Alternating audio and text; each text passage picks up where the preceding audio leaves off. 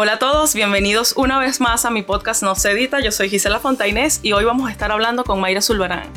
Mayra es una mujer venezolana, aguerrida, emprendedora que se encuentra en Washington, D.C. Tiene ya bastante tiempo, varios, por varios años consecutivos, organizando una cosa maravillosa que cuesta muchísimo hacer cuando eres latino, cuando eres hispano, cuando estás en otro país, que es integrar, que fue haber integrado a la comunidad venezolana en los desfiles eh, de la hispanidad en Washington, D.C., valga la redundancia. Eh, este año se va a realizar por tercera vez, no consecutiva porque hubo una interrupción por la pandemia, por el tema pandemia. Eh, pero bueno, nada, ella nos va a estar comentando ahora mismo todos los detalles de esto. Además, vamos, por supuesto, a estar hablando de, de, todo lo que ha hecho Mayra, de dónde viene. Fíjense que, que tiene sus sorpresas y ya la van a conocer. Para mí un gustazo tenerte aquí, amiga. Bienvenida Mayra Zulbarán a No se edita. Amiga. Esto no se va a editar. No.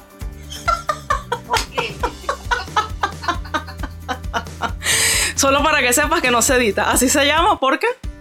Ya lo entendí. Sí, me encanta.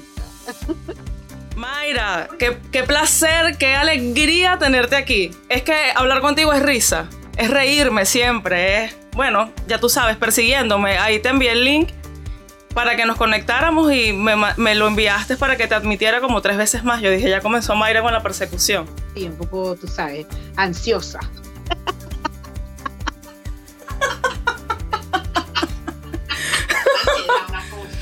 Yo creo que todos estamos ansiosos estos días. Parece que yo, he sido, yo lo he sido siempre. No, no, lo, no te voy a mentir. Yo no te voy a mentir. Siempre lo he sido.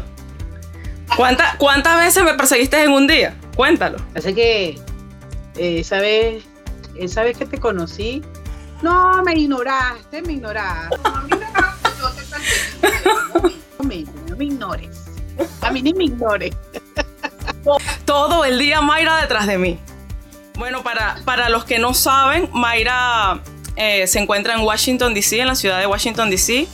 Eh, como la mayoría de los venezolanos que estamos fuera de Venezuela, pues es una mujer súper emprendedora.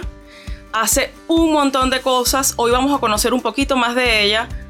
Pero una de las cosas más importantes que hace y que ha estado haciendo desde hace algún tiempo es crear la fundación eh, Casa DC Venezuela, ¿correcto? Eh, eh, no es exactamente una fundación, pero sí es Casa DC Venezuela. Casa DC Venezuela, que... bueno, no, no, sabemos cómo, pero es Casa DC Venezuela. No sabemos si es fundación, si es organización, pero cumple con todos los requisitos.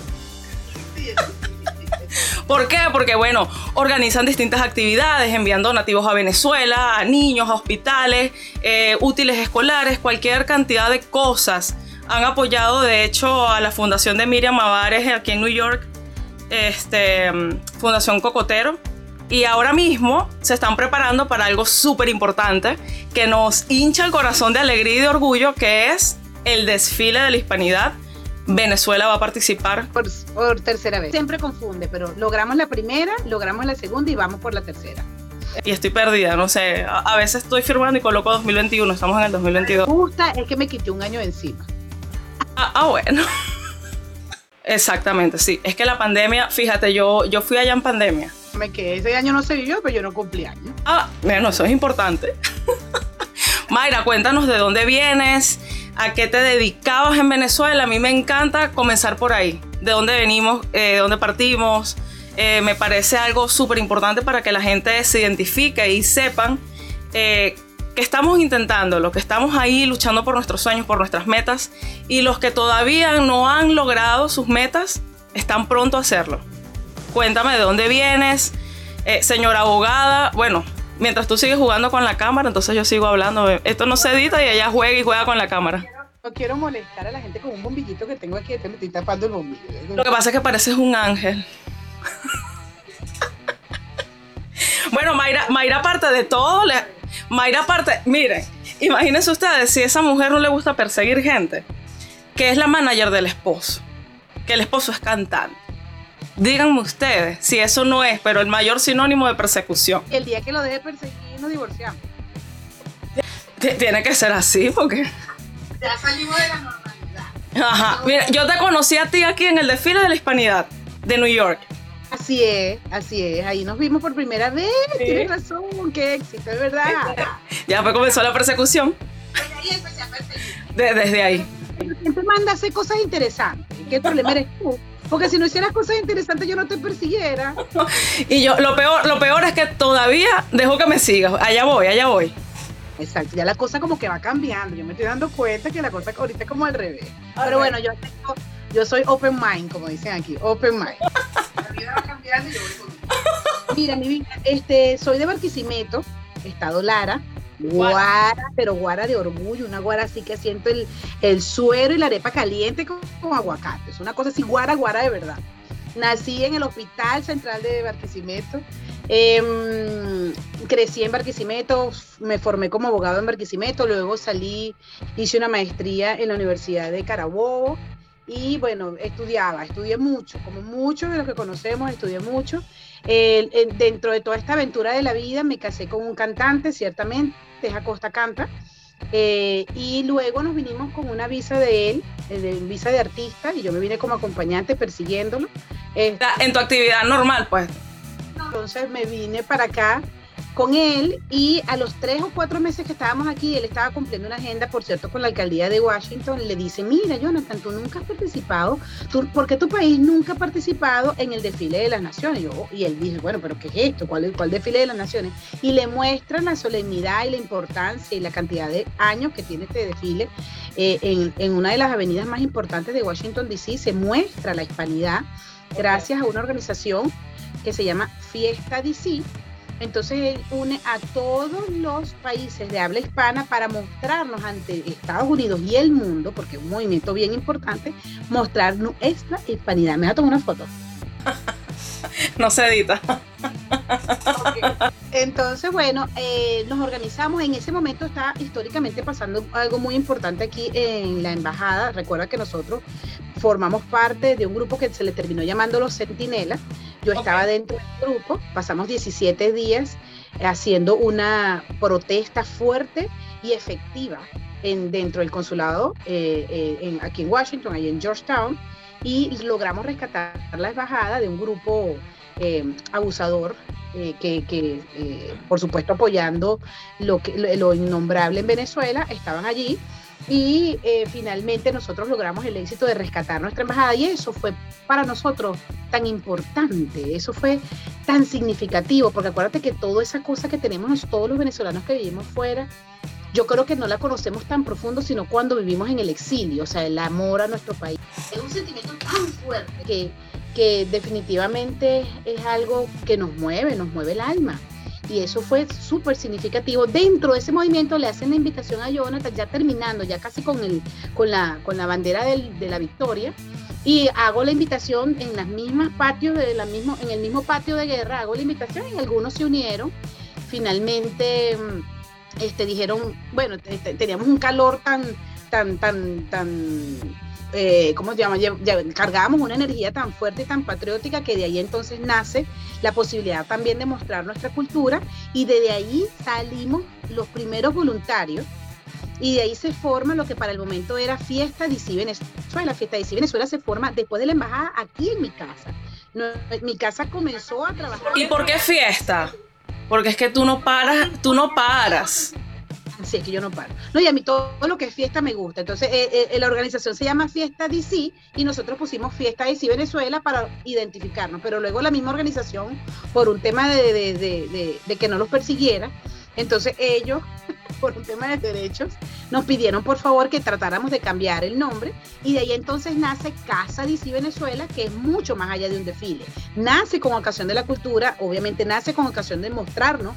las raíces venezolanas nuestras raíces venezolanas, somos completas, eh, tratamos de mantenernos muy apolíticos ante, ante, las redes sociales porque también nos dimos cuenta que los venezolanos nos estábamos desuniendo mucho tanto por la política interna que ya nos duele demasiado como la política como la, la política de nuestro país como la de este país. Entonces nosotros decidimos en equipo en el equipo del momento que no íbamos a trabajar con nada político porque realmente las fracciones que se hacen las fracturas que se hacen son fuertes y no queríamos sino más bien tratar de unirnos el tema de unir a los venezolanos se ha convertido en algo de, realmente que nos ha retado muchísimo. La diáspora es bastante complicada. Somos muchos caciques, somos muchísimos caciques, poquitos indios. Entonces eso hace que eh, hay como un venezolanómetro, que tú eres más venezolano que yo. Que Oye, nunca había escuchado eso, me gusta inventé yo y escríbalo. Y esto no se edita. El venezolanómetro lo inventé yo y eso fue algo que yo sentí aquí porque la diáspora venezolana me ha llevado a los más altos niveles de alegría, pero también me han llevado a altos niveles de tristeza, de mucha tristeza. Y eso me ha hecho crecer como persona, yo creo que crezco todos los días, estoy como haciendo la conchita, porque bueno, eh, se, se metió, eh, hubo mucho lío en el asunto, de verdad que cuando ya sale la carroza es algo así como que, Dios mío, ganamos la guerra. Es que siempre, mira, desde el desfile escolar, vamos a poner por ejemplo el desfile escolar, eso es un estrés por completo organizar eso, organizar tanta gente, los bailes, los trajes típicos, eh, que la gente quiera participar, eh, traer gente de afuera, porque también, y apoyarlos, la logística, convertir tu casa en, en Airbnb, toda la cosa. Oh, eso es mucho más, mi casa es un refugio, ojalá fuera un, un Airbnb, es un refugio porque aquí se cose, aquí se, aquí se trabaja, aquí se baila, aquí se canta, ya los vecinos no me quieren ni ver. Me acuerdo que cuando yo, nosotros hicimos el primer, la primera organización del desfile, me trae, me trae para acá, para la organización, una venezolana, a donde vivo ahorita. Entonces, a mí me da risa porque ella me dijo, Mayra, a ti te han visitado más en tres meses que tienes aquí que lo que me han visitado a mí en nueve años. ¿Y de dónde es esa vecina? Esa vecina, ya, ya, estamos a dos casas. No, pero que me refiero, ¿qué nacionalidad es? Es venezolana. Ay, no. Pero o sea, en el venezolanómetro está por allá venezolanómetro es otra cosa, el venezolanómetro es, es, otro tema, que ya lo hemos venido, eh, estamos con fogaje, está, en fogaje, no tenemos fiebre, no a veces se enfría, pero ahorita está como, como con, fogajito, ahí lo vamos apagando, apagando fiebres y viendo cómo, cómo definitivamente podemos actuar dentro de tantas cosas para unirnos desde nuestra cultura. ¿Quiénes conforman ahorita la organización? A la casa sí le tuvimos que le tuvimos que cambiar papel tapiz, le estamos, tú sabes, cambiando las alfombras, cambiamos algunas sillas, tuvimos que hacer unos movimientos, pero tío, cosas por aquí, cosas por allá. Finalmente, este, hoy en día, la primera vez estuvimos un grupo de voluntarios extraordinarios, de los que siempre estaré agradecida porque trabajamos muy duro, muy duro y de manera muy improvisada. Y definitivamente quedamos tan cansados que, bueno, el grupo se dividió este, pues unos se mudaron, otros estaban molestos, otros quedaron más contentos y finalmente yo dejé que, que, que, se, que, corriera el agua y después quedamos unos poquitos y ahorita quedamos más poquitos todavía y ahora justo en este momento me eh, está renaciendo Casa de Sí Venezuela con una nueva junta directiva. Eh, están uniéndose personas maravillosas del área que voluntariamente también se quieren, sí, también precisamente por cómo queremos enfocarnos, porque nos queremos enfocar con arte, con teatro, nos queremos enfocar con danza, nos queremos enfocar un poco con la parte cultural, política, desde el punto de vista político-social, y también el tema de la belleza venezolana y la parte logística. Y bueno, nosotras, Coralí Rodríguez y yo, somos las únicas fundadoras que quedamos. Este, yo creo que Coralí más que yo, tengo que confesarlo, Coralí es impresionante, ella tiene una causa. Coralí es incansable. Coralí no se cansa, es alguien, yo, yo pensaba que era yo, pero no, en este año, muy especialmente este año, después que quedamos ella y yo solita, eh, Coralí me ha demostrado una capacidad extraordinaria de, identificación y de compromiso. Yo a veces le pido disculpas y le digo, Coralí, discúlpame, pero es que porque está tan pendiente de todo, está tan identificada con la causa, que definitivamente yo creo que hoy Casa y Sí Venezuela se mantiene por el amor, la dedicación y la responsabilidad de, mi compañera Coralí. Ella más bien me involucra y yo estoy entre una cosa y otra y de verdad que no sé cómo hacemos, pero sé que en este momento hay que agradecerle mucho a ella y porque los ritmos han avanzado muchísimo y todo el avance ha sido mucho por el compromiso de Coralí. Y hoy en día, bueno, ya pronto vamos a, por las redes sociales vamos a mostrar las nuevas caras de Casa y Venezuela. Eh, eso tiene, eso me imagino que tiene que salir por rostros del exilio. Y es que son tan interesantes las personas que van a estar allí que, que merecen un programa cada uno, de verdad. Qué interesante. Estoy muy agradecida con ellos porque primero pues valoraron mucho el trabajo que hicimos antes. Segundo, estuvieron claros del equilibrio que se tiene que mantener y además de que ya nosotros estábamos claras en, hasta dónde queríamos ir y yo dije, miren señores, yo sola no puedo. Si quieren que la casa se mantenga tal cual como una familia, necesito apoyo y apoyo de verdad. Y los que atendieron al llamado se acercaron y el apoyo de verdad significa conectarnos desde nuestra alegría, conectarnos desde nuestra responsabilidad, entender que todos trabajamos mucho, entender que todos siendo diferentes no tenemos exactamente que discutir. Eso es un punto bien importante porque cuesta, ¿sabes? Que, tengamos diferencias y no discutir. Y, eso también es, creo que es parte de la idiosincrasia del venezolano. pero, pero, por ejemplo, Coral y yo, que somos las más antiguas en la cosa, ya hoy en día nuestra relación ha cambiado mucho, porque ya como que cada quien se conoce, entonces hay como un respeto que ya yo sé hasta dónde puede llegar ella. O sea, es un tema también de comprensión. De respeto, ¿sabes? De respeto, comprensión y de dividir funciones, chama. Porque como, como somos tan perfeccionistas, porque es parte de, perdón que tiene un programa, eh, somos tan perfeccionistas que, que eso nos hace ver lo que le faltó al otro y ese es justo en el trabajo que estoy ahorita. O sea, desde que una persona me muestra algo, ya yo estoy clara, ya yo en mi entendimiento estoy clara que hizo lo mejor que pudo en el exilio. O sea, esa persona trabaja, esa persona tiene hijos, esa persona le cuesta grabar un video, esa persona le cuesta... Entonces, si puedes tú hoy, chévere, dale, dale si tú puedes. Claro. Yo me pego a ti después. o sea, no es un tema de buscar protagonismo. Es, por ejemplo, ella me dice, a mí no me gusta hacer programas, hazlo tú. Ok, pero yo tengo que reconocer en cada programa que la vida me ponga que Casa de Venezuela está parada. Hoy en día por Coralina Rodríguez. Claro. claro. Coralie es maravillosa, aparte es maravillosa y es muy dulce. Persigue mucho menos que tú, sí, persigue mucho menos a la gente. Ella es puntual. Claro, y la persona pero es un amor. No, Coralita llena de amor, la paz. Y además es tan dulce. Ella es súper más estricta que yo, mucho más perfeccionista. No te imaginas, yo no soy nada en comparación de su perfeccionismo, de su organización. Pero como es tan dulce, ella, ella creen que ella es la que menos exige, ¿no? Por es súper exigente. Y yo como soy menos dulce, soy un poquito más acidita, entonces soy la que me toca la parte más fuerte, la parte de frontal, la parte de decir las cosas como son, que a todo el mundo le gusta, y la parte de la fuerza que es seguir adelante. Eh, si hay algo que yo tengo, que le doy gracias a Dios, es el don de seguir adelante. ¿Cómo te ha tratado el exilio? Trata el exilio. Bueno, con eso de seguir adelante es un punto de análisis bien importante. me he tocado dos escenarios. Uno, al que le gusta mucho, que siga adelante y me apoya y dale, y abre, yo te abro la puerta y dale, si no sabes hablar inglés yo te traduzco. Y está el otro de ponerte los obstáculos rudos, que además me sorprende mucho que sean los mismos latinos. O sea, a mí me pasa eso pasa, ¿sabes? Pero esa, esa es gente que que es infeliz. Yo los catalogo como infelices. porque, porque, mira, cuando tú tienes buena aura, tienes buena energía, sales todos los días a trabajar, no tienes tiempo para estar inmiscuyéndote en cosas que no son tus asuntos, sino en avanzar tus proyectos. Y hay alguien tratando de ponerte trabas. Eso es una gente infeliz. Eso no tiene otro nombre.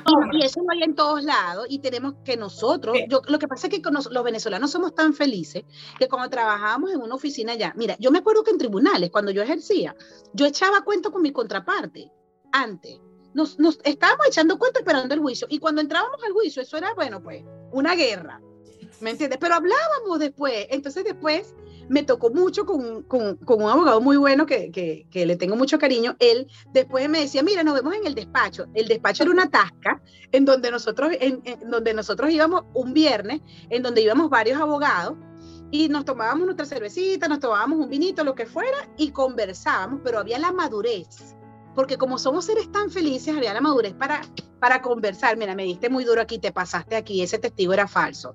No era falso, era falso, ¿me entiendes? Pero no había, no, no somos, definitivamente nosotros teníamos que salir de Venezuela, porque nosotros llevamos la luz y el aroma en nuestra piel. En serio, cuando yo digo, cuando esa gente escribió, esa gente tan bonita escribió, llevo tu luz y tu aroma en mi piel, yo dije, este tipo esto es, eso lo llevo grabado en mi piel, es real. Me, encanta que te pongas poética. Yo soy un poquito, yo tengo un poquito de todo, yo tengo un poquito de todo, estoy bastante polifacética y, hice teatro, hice teatro 14 años de mi vida. Oh, wow, mira, fíjate. Estoy conectada mucho con el arte. Yo crecí en un teatro y eso, pues siempre la poesía y el arte siempre me va a llamar, siempre, siempre. Cuando yo escucho, eh, por ejemplo, hoy en día que estoy tan movida con el tema de la música, la gente cree que yo lo hago porque persigo a mi marido. pero realmente lo hago. Ay, es mentira, es mentira. Mm, sí. Lo hago realmente porque el arte me persigue. Es una cosa que es una energía que llamo, el arte me llama, me llama por todos lados. Y precisamente es parte de lo bonito de estar en este país que la gente, eh, uno de los rostros que he conocido es que la gente valora muchísimo el arte. y me encanta. Le, dan, le dan el, el valor que merece. A mí me fascina, a mí todo lo que me inviten de arte, ahí estoy yo, me fascina. Es que el arte es el alma. Entonces, cuando tú te conectas con el alma de las personas, es una vaina tan, tan mágica. Es que es mágico, es algo que te llena el alma. O sea, nadie más te va a llenar el alma. Y el arte, eh, cuando el arte llega, se va a la nada. Cuando el arte llega, se va a la nada. Siempre, siempre lo digo. Y, y es parte de lo que el exilio también me ha permitido, porque eh, eh, vinimos con esa bandera, con la bandera del arte, y la hemos movido, la, la movemos todos los días. Y por eso Casa y Venezuela ahora es teatro, es danza, es cultura, es gastronomía, es belleza, porque todo eso es un arte y necesitaba un artista en cada departamento para que lo pueda representar con el alma. Y eso es lo que hoy en día Casa Los venezolanos necesitamos un espacio porque cuesta. Eso de uno ganarse la participación, por, por ejemplo, en el desfile de la hispanidad, es sumamente difícil. Es mucho trabajo, es mucho sudor, son muchas trabas. Pero bueno, a Dios gracias que, ahí estamos enseñando un poquito de lo nuestro. Enseñando que la arepa es venezolana y no colombiana. Pero después de la película esta, Encanto, nos ha costado, nos dejaron, estamos pasando por un momento difícil. lo vamos a superar. Con la arepa, con el tenemos que hablar. Mira, ¿Cómo, ¿Cómo ha sido para ti eh, estar lejos de tus afectos? Justo hablaba de eso porque tengo una prima visitándome. Entonces me, ella me pregunta, Mayra, ¿cómo haces? ¿Cómo hace? Ella, ella hoy justo cargaba los ojos hinchados, la veo, la veo que viene llorando y ella viene de visita. Entonces yo digo, wow, o sea, y me dice, es que yo no entiendo cómo haces tú. Mira, em, gracias a la tecnología, el tema de, la, de, la, de los afectos son solucionables por lo menos con la información. Por eso vivimos con la cabeza, la mitad de la cabeza allá y la mitad de la cabeza aquí.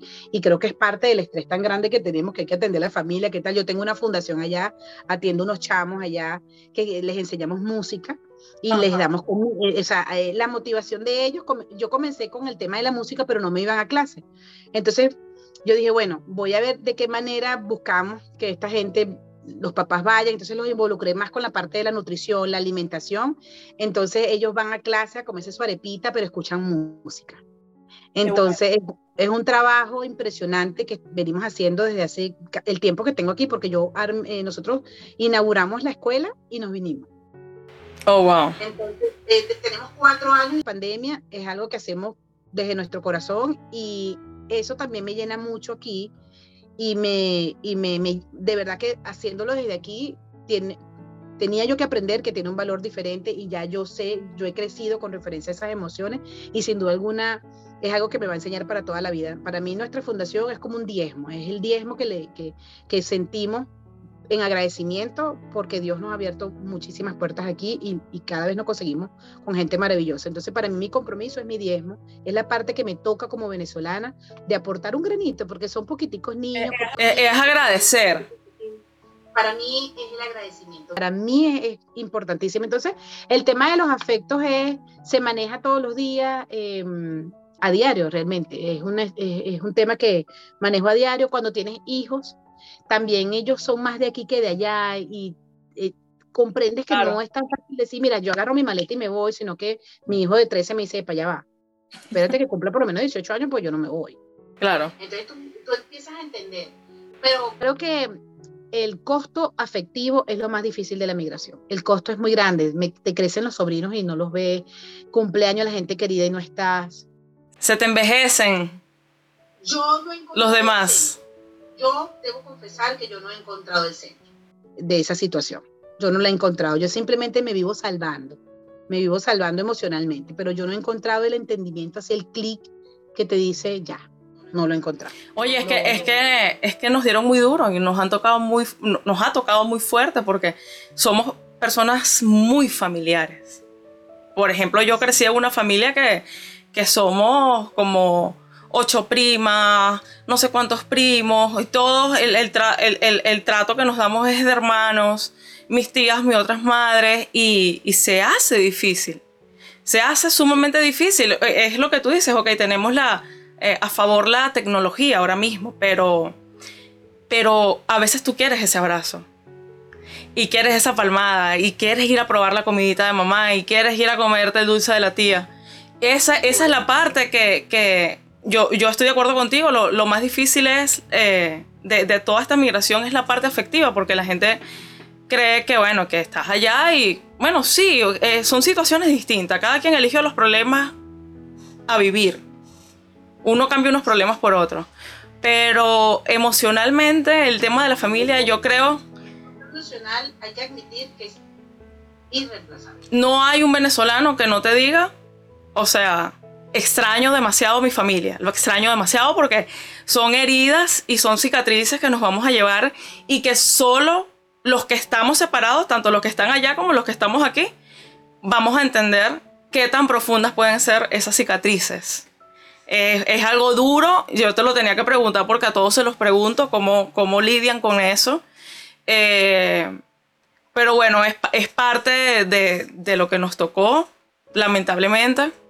Estamos aprendiendo a vivir con esto. Eh, la satisfacción siempre queda cuando puedes resolverles algo a ellos. Esa es la ah, satisfacción. Eso me pasa mucho, pasa mucho. Por eso te hablé de la fundación, que cuando tú puedes resolver, yo digo, bueno, desde aquí lo puedo hacer, desde allá quizás no lo, no lo pudiera hacer, aunque a veces me cuestiono mucho y digo, ay, quién sabe si la mejor decisión fue venirme y si me hubiese quedado allá, que mi hermano está allá, está aguantando la pela, yo también lo hubiera aguantado, porque es que esto aquí es una pela. O sea, es lo que, no, lo que nadie... Uno aquí ni duerme. No, no, vale, si ahorita... Me da mucha risa porque mi hija me estaba pidiendo tiempo, ellos piden tiempo de diferente manera y dejé la computadora y dije, bueno, la voy a sacar. Entonces, ella ahorita está esperando que nosotros terminemos el programa para buscar los huevitos por la casa. Ok. Entonces, yo digo, bueno, ya, yo me, entrego a esto y a mí me sale hoy dos de la mañana para terminar un trabajo para mañana, porque no, ¿qué hago? O sea, ellos, ellos tengo que brindarle afecto y el venezolano es precisamente muy afectivo, o sea, nuestros niños, yo estoy segura y con, mira, graba, esto menos mal que no se edita, porque yo quiero que... no se edita y te persigo si lo editas persigues, si yo, si, si, yo me equivoco, me persigues tú a mí. Nuestros niños, con el afecto que están sintiendo, si, lo, si las mamás de nosotros, si, si las mamás como yo, o como, no me voy a poner yo como ejemplo, porque eso lo dirá el tiempo, si las mamás venezolanas de hoy en día están haciendo lo mínimo para brindar afecto a estos bebés, ellos van a crecer, eh, además de crecer en un país, bueno, aquí está, está, está esperando los huevitos, ahorita que no te estoy mintiendo, Aquí está escondiendo los huevitos por toda la casa. Entonces, sí, sí, ese amor que tú les das en medio de todas estas cosas alcanzables que ellos tienen, yo estoy segura que ellos van a ser seres muy felices. Si entendemos que hay que encargarse de sus emociones, si entendemos que el sacrificio que estamos haciendo aquí nosotras es porque ellos eh, desean una mejor vida. Yo lo entendí cuando mi hijo me dijo, cálmate, ubícate, yo no me voy para Venezuela. Entiende que no te vas a encontrar con tu vida ya.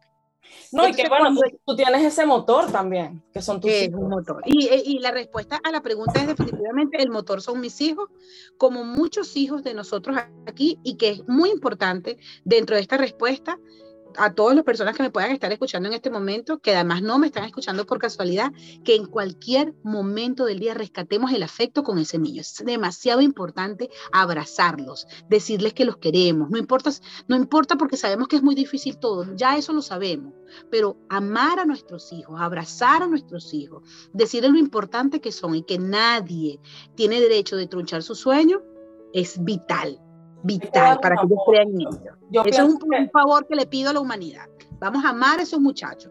amarlo, amarlo, Yo soy partidaria que el amor todo lo puede. Yo, todo, todos mis principios y, y, mi manera de ser y todo lo que hago, para mí, parte desde el amor. Siempre. Esa es la fuerza que nos mueve. Por eso te digo que cuando, cuando la gente, te consigues con gente como esa en el camino, que lo estabas diciendo, esa gente está a falta de amor. Eso es una gente que no es feliz. Porque cuando tú tuviste un hogar, que es hogar, que es amor, que, es confianza, que, que son, pero mira, tantas cosas. Y no estoy hablando de lo económico, estoy hablando del hogar. tú sales a la calle y puedes no tener un dólar en el bolsillo, pero sientes que nada te falta, te sientes completamente lleno.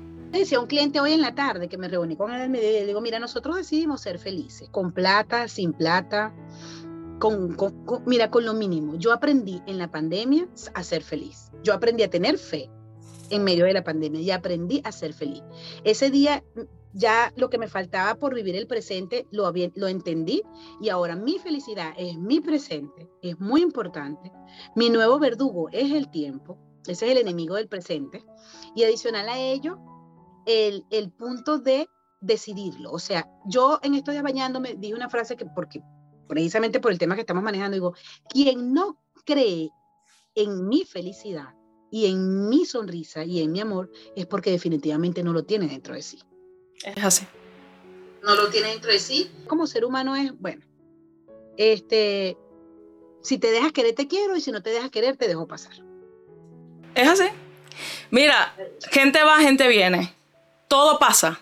Eso al final del día, todo pasa. Y el tiempo siempre va a ser lo más sabio. Ya nos quedan cinco minutos para despedir. Por favor, dame la información más importante de este podcast, que es ¿Cuándo va a ser el desfile en Washington, D.C.? 25 de septiembre. Vente el 24. Planéate una, un fin de semana en Washington, D.C. Si quieres me mudo, porque quieres que vaya todos los días. Es bueno, porque yo, acuérdate que yo tengo una obsesión contigo. Entonces, vengas el 24 25 de septiembre. Y, y, lo, lo, voy a invitar a esos desfiles que participábamos cuando niños a esas cosas que, en las que crecimos. Que son buenísimos, son buenísimos, a mí me encantan. Es una alegría tan importante. Es un joropo, es una cosa, vienen algunos artistas, es mostrarnos, eh, eh, eh, eh pana, somos nosotros en una gran oportunidad para conectarnos con nuestra alegría. 25 de septiembre, sigan por favor a Casa DC Venezuela en Instagram, en grupos de Facebook. Arroba Casa DC Venezuela, correcto. Aquí Casa DC Venezuela. Aquí estamos unos humildes servidores organizando un desfile, organizando lo mejor que podemos, uniéndonos sin diferencia. Si no te caigo bien, no importa, tú te vienes para acá y no me saludas. No hay rollo, pero métete en tu desfile y vive tu cosa. ¿Me entiendes? Vívelo porque eso es tuyo, eso es Venezuela, eso no es de Mayra, no es de Coralí, no es de María, no es de Petra. Eso es para que los venezolanos lo vivamos. Y punto.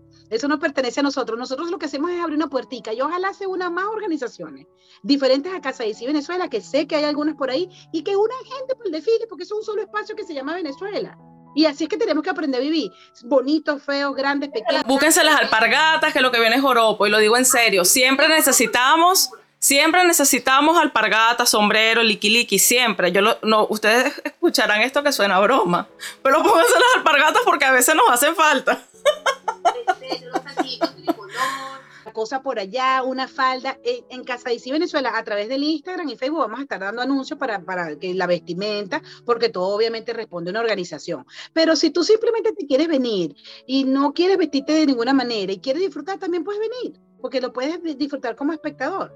Entonces, definitivamente es disfrutar nuestra cultura, nuestros valores, nuestro folclore, nuestro, nuestra alegría en en un día. Eso son como cuatro horas. El desfile dura como cuatro horas, pero la espera. No, pero la preparación y, todo lo que lleva el día eh, son más horas.